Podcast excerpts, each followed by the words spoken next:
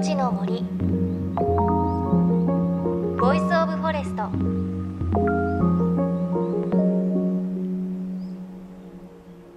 おはようございます。高橋真理恵です。さあ梅雨真っ只中ですが皆さん体調などを崩されていないでしょうか？え私ですが先週宮城県に行ってきました。えっと南三陸町にまず行ったんですがそこでは初めて藍染め体験をしました。藍染め深く考えたことなかったので 分かってなかったんですが藍って草なんですよね。まずそこからかっていう感じなんですが初めての藍染め体験すごく楽しかったのでこれは番組でまた改めてお伝えしたいと思います。で南三陸に行ってその後泊まりは石巻に泊まりまして、えー、ご飯は今村さんというところに行ってきました。私のあのインスタでももうたびたびご紹介しているんですが本当に神がかってるお店でまああの石巻ですとか三陸のこう海鮮なんかを使ったお料理が芸術的に美しく盛られてさらに味も美味しく出てくるんですがホヤが美味しすぎて多分ホヤはホヤへそっていうホヤのちょっと根っこの部分とあと最後に出てくる炊き込みご飯。あれがホヤの炊き込みご飯だったんですけども美味しくてあのあんまりねこう例えば関東圏にお住まいの方だとホヤって馴染みないと思うんですがまああの新鮮なホヤは甘くてとっても美味しいです。お家に帰ってこうお土産を開けたら私ねホヤの商品4つ5つ買っていて今冷蔵庫ホヤで 溢れています。ちょうど旬なのでよかったら皆さんホヤチャレンジしてみてください。さあ JFN38 曲を結んでお送りします。命の森 Voice of Forest。さあ緑がぐんぐん成長する季節です。この番組で継続してお伝えしている鎮守の森のプロジェクトによる植樹祭の模様をレポートします。先週7月6日の土曜日宮城県岩沼市千年希望の丘で行われた育樹祭植樹祭。この千年希望の丘なんですが10キロにわたる森の防潮堤でつなぐという取り組みです。で千年先の子どもたちへの思いを込めてこの名前となりました。で今回の会場ですが沿岸部10キロにわたる敷地の真ん中にある長谷釜公園と二の倉公園です。この長谷釜公園は2016年に10万本の植樹が行われた地区です。ということで今回のイベントまず午前中は10万本の森のお手入れをする育樹からスタートしました。はい、じゃあ3ブロックの方々、今からあのですね、えー、育樹の方をやっていきたいと思います。えっ、ー、とここ3年前に植えてですね、えー、育ってきていますけれども、草が空いたところに入ってきています。で、その草をちょっと抜いていただきたいんですけども、特に優先的に抜いていただきたい草があります。これです。えー、セイタカワダチソウと言います。秋になるとこう真っ黄色に染める植物なんですけども、これ外来種ですね。もともとは北アメリカ原産の植物なんですけどもあの観賞用で最初綺麗な花だって言って入ってきたんですけどもその後日本でたくさんはびこっています。でなんでこれを優先的に抜かなきゃいけないのかと言いますとこのセイタカイソちょっと面白くてですね根っこからアレロパシーといってですね他の植物を殺す成分を出すんですね。でさらにですねこの外来種のすごいところはですね秋になって種をつけるんですけども約2万粒ぐらいつけるんですね。その2万流がまたどんどん増えちゃうとものすごい数になってしまいます。なのでこの手のセイタカアダチソウみたいなやつをちょっと優先的に抜いていただければなと思います。よろしくお願いします。お願いします。この今3つここにあるのが？なんか立派だから植樹したやつかと思ったら違うんですね。違うんですね。そうなんだ。じゃこれはじゃちょっと抜いてみてください。はい。そいつらをちょっと早めに抜いていわゆる植樹の成長するのを後押ししてあげるような形になります、ね、わかりましたセイタカワダチソウとあと絡まってるつる？みたいなのも取っていきたいと思います西野先生秋組、はい、秋組秋組っていうのがあるって言って今私の目の前にありますけど、はい、他の植樹したものよりもうだいぶ私より西野先生でも大きいですよね。2メーター、2.5メーターぐらいありますね。ね3年でそんなに育つ。はい。この秋グミはあのグミの仲間がそうなんですけど、あの空中の窒素を自分と根っこに固定できるんですね。窒素固定をする植物なので、いわゆるこの場所がちょっと環境的にあ栄養があんまないなっていうところでも空中から自分たちで栄養をゲットできるんですよね。でどんどん栄養をゲットしていって土にどんどん還元していく戻していくと。そうするとこの土地が少しずつ超えてくるんですよね。なのでちょっと土地が悪い場所でも肥料木っていうふうに実は言われたりもしていてですね。そういう植物になるんですよねじゃああれはこの後どう成長していくんですか？わすごいいい質問ですね、えっ、とこれ例えば23年のスパンで見るとなんかすごいなんか繁茂して大きくなってんじゃん、なんかどんぐりの木ってあんま大きくならないんだねって思うかもしれないですけどももう30年50年っていう少し長いスパンで見てみるとやっぱりどんぐりの木が将来大きくなって秋グミがだんだん日陰では生育できなくなってくると秋グミはなぜか自然と消えていなくなるんですね。自分の役目を終えて。なんか究極の自己犠牲じゃないですけれどそうですねすごいですねだから植物同士で実は助けちゃんと合ってるっていうところになってくるんじゃないかなと思いますね。お話を伺ったのは鎮守の森のプロジェクトの植樹指導をされている東京農業大学の西野文隆さんです。もうこの番組ではあのおなじみの西野先生ですが毎回お話聞くたびいや植物すごいなって思いますね。でこの育樹作業まあ要は雑草抜きではあるんですがすっごく楽しかったです。なかなかこう背の高いこう雑草をぐっぐぐっぐ抜いていくのは普段しないのでストレス発散というかとっても楽しかったですね。でこの育児作業を終えましてお昼ご飯を食べて午後からは千年希望農家二の倉公園で植樹作業です。毎回本当にたくさんのボランティアの方によって行われるんですが今回もお子さん連れで参加している方が多かったのが印象的でした。仙台市から来ました小山田美幸です。小山田そ翔くん何歳？う、6歳。普段あまり木を植える機会なんていうのはなんかないのでその大きくなっていくのをぜひ見てみたいなというかあの、ね、これからもあの参加してあの大きくなっていくのをあの楽しみにしてます。すごいね。森を作ってるんだっていうことをお子さんもなんとなくは。なんとなくは分かってるんでしょうね結局海のそばに木があったっていうことを知らないこういう今の状態の海沿い何もないような海しか知らないので印象が変わってくれたらいいなってやっぱり完成したらなんねかさ、来たい気持ちになった。うん仙台から来ました伏野公也と申しますあの今日こう午前中に草を抜いたところはちょうど3年前に植えたということで、まあ、結構植えた木が大きくなってて。そうですね。すでに3年目でまあこれだけ大きくなってると。あの、まあ、今日植えたのも、まあ、あの何年かしたらあれぐらいにはなるのかなとと思うと少し感慨深いなと思います。ジャングルジムになってるかも。ジャングルジムになるかどうかはあれだけど。迷子になるかも。そんな大きい森になったらいいね。だってこんなにあるんだもん。そっか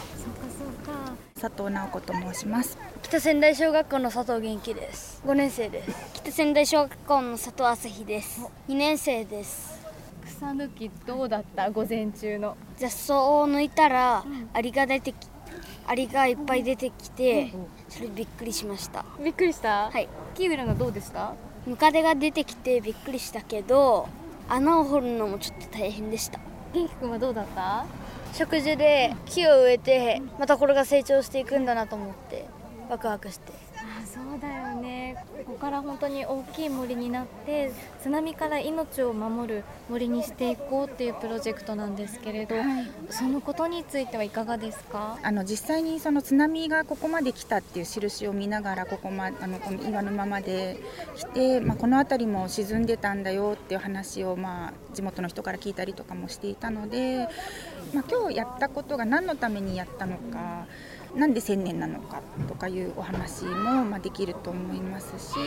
割とやっぱり災害が最近とても身近なので、まあ、それも含めてあの今回の話もまたずっとできればいいと思いますしまた来年もぜひ来たいなと思ってます。え朝日くん来年も植樹したいですか？はい。木が育ってそれで人の命を守れるからそれで役立ちたいですいや本当にあのねえ最後にあのインタビュー答えてくれた兄弟は泥んこになりながら植樹育児をしてもう何のために森を作ってるかも分かってるし来年も僕たちはやりたいですって言ってくれたのでちょっとね胸がぐっとねきちゃいました。で実はこの日あいにくの雨模様だったんですが植物にとっては恵みの雨でした。で子供たちも雨がっぱ姿でニコニコとね一生懸命木をね植えていました。そして今回の植樹で用意された苗木はおよそ6000本です。今まで同様1種類ではなく様々な植物の苗木が用意されました。これは混植密植というものです。異なる樹種を同じ場所に密集するようにこう植えていくとその植物同士が競争して競い合って時には、まあ、さっき西野先生がお話をしていた肥料木っていうこともありましたが秋組のように他の木を助けて森全体が大きく成長していくんです。で用意された苗木はタブ、シー、カシなど二十数種類なんですが実は今回そこに新たなメンバーが追加されました。西野さんのお話です。今回紫式部と呼ばれる植物が実は新顔になってましてあの今までですねあの常緑が多かったんですけどもこの紫式部は落葉樹でなぜかというとですね今回植えた場所実はちょっと海岸からの風がちょっと強いんですよね。うん、風今日も強かったですね。はい、いうことで、えー、その場所に強い耐性があるだろうとそこでも生育できるだろうということで紫式部がちょっと新顔として入ってきます。はいで実はですねその紫式部を実は僕が今回選んだんですけども、はい、昨日ですねあの森の中をちょっと歩いたんですけども海岸からですね500メーターぐらいちょっと内陸に入ったところで一度あの津波でいろんなものも流されてしまってですねあの松林がちょっとこう残った感じだったんですけども未生がですね紫式部の未生が実はその森の中からですねもう出てたんですよね。未生って目？はいそうです。あの植物のいわゆるちっちゃな状態ですね。もう赤ちゃんが出てた。しかも誰も植えずずに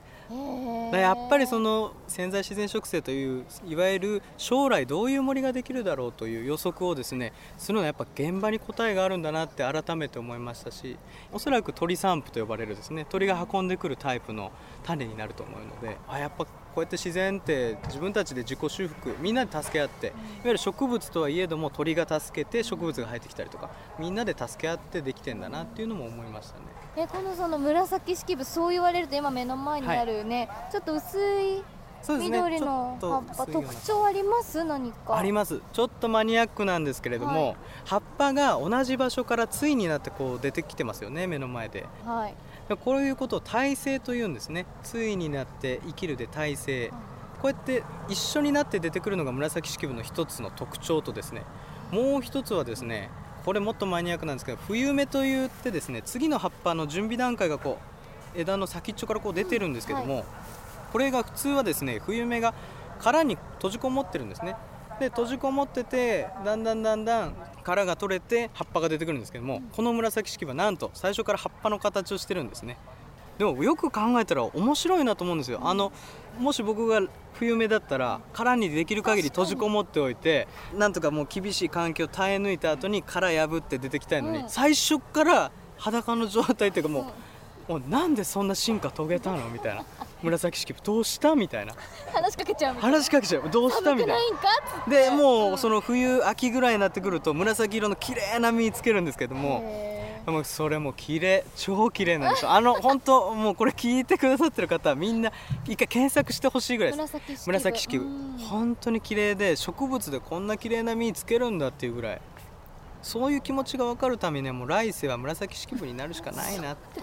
気持ちを理解するためには。はい紫式部でって、はい、じゃあそしたら私植樹してあげますね。ありがとうございます。ちゃんと植えてくださいね。ちゃんと植えます、はい、ちゃんと植えます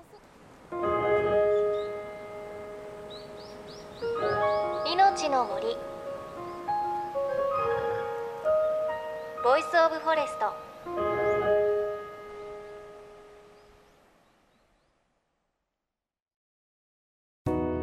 JFN38 局では東日本大震災で被災した沿岸部や全国の震災による津波被害が予測される地域に津波から命を守る森の防潮堤を作る鎮守の森のプロジェクトを支援する募金を受け付けています。この命を守る森づくりに取り組んでいる AIG 損保は中小企業のリスクにフォーカスした損害保険のラインナップビジネスガードを法人会納税協会会員の皆様に提供しています。AIG 損保ではビジネスガード新規契約1件につき1本のどんぐりの苗木を植樹する命を守る森づくりを通じ被災地の復興全国の防災減災に取り組んでいます。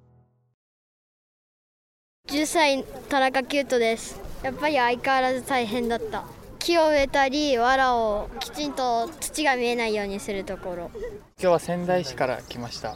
そう震災の時に小学6年生でやっぱ結構思うところもあったので復興にの力になれればなと。高校の友達で大学1年生の時に植樹しに来てまた2年越しですけどどうなってるのかなっていうのを見に来ました。横浜から来ました。3年前。にあのどんぐりを拾いに会社の社員全員で来ていてそこからあの植樹と育樹を継続してやっていこうということで前植えた時はやっぱここまで成長してなかったので何年かこう通うことで木の成長を感じられてすごい嬉しく思います。こんにちは。木。植えてた？木植えてた楽しい。また来年も来たいです？はい。命の森 Voice of Forest。今朝は岩沼市千年希望の丘で行われた鎮守の森のプロジェクトによる育樹祭植樹祭の模様をお届けしました。でこの千年希望の丘なんですが公園もとっても気持ちいいんですよね。二の倉公園のすぐそばには羊村というところがあって羊が放牧されています。あの顔がちょっと黒くてこう毛が白いふわふわの羊ちゃんもいてすごく可愛かったのでお子さんも喜ぶだろうなという感じがしました。またこの千年希望の丘2020年東京オリンピック聖火リレーのコースにもなっています。でまだまだこの森づくりのイベントこの夏続いていきます。え来月8月4日は岩手県山田町で植樹祭が行われます。詳しくは鎮守の森のプロジェクトのウェブサイトをチェックしてください。さあそして来週ですがちょっと前にあの番組でもお話ししました私高橋真理恵小笠原諸島の父島にあの行ってきまして自然をたくさん体験してきたのでそのお話をお届けしたいと思うんですがあの行ってきたのはプライベート 完全に。プライベートだったんですがあのスタッフに音を取る機材を渡されあの無言の圧力をかけられたので あのちょっと小笠原の森に詳しい方なんかにもお話を聞いているのでその模様をお届けしたいと思います。というのも私も行ってから23週間経つんですが今日も小笠原の夢を見まして あの小笠原でね知り合ったマナさんという方がいらっしゃるんですがマナさんと一緒にねイルカと泳いでる夢を見てまだまだ抜けきらないのでこのお話たっぷりお届けしていきたいと思います。命の森 Voice of Forest。お相手は高橋真理恵でした。この番組は AIG 損保の協力でお送りしました。命の森の森。ボイスオブフォレスト。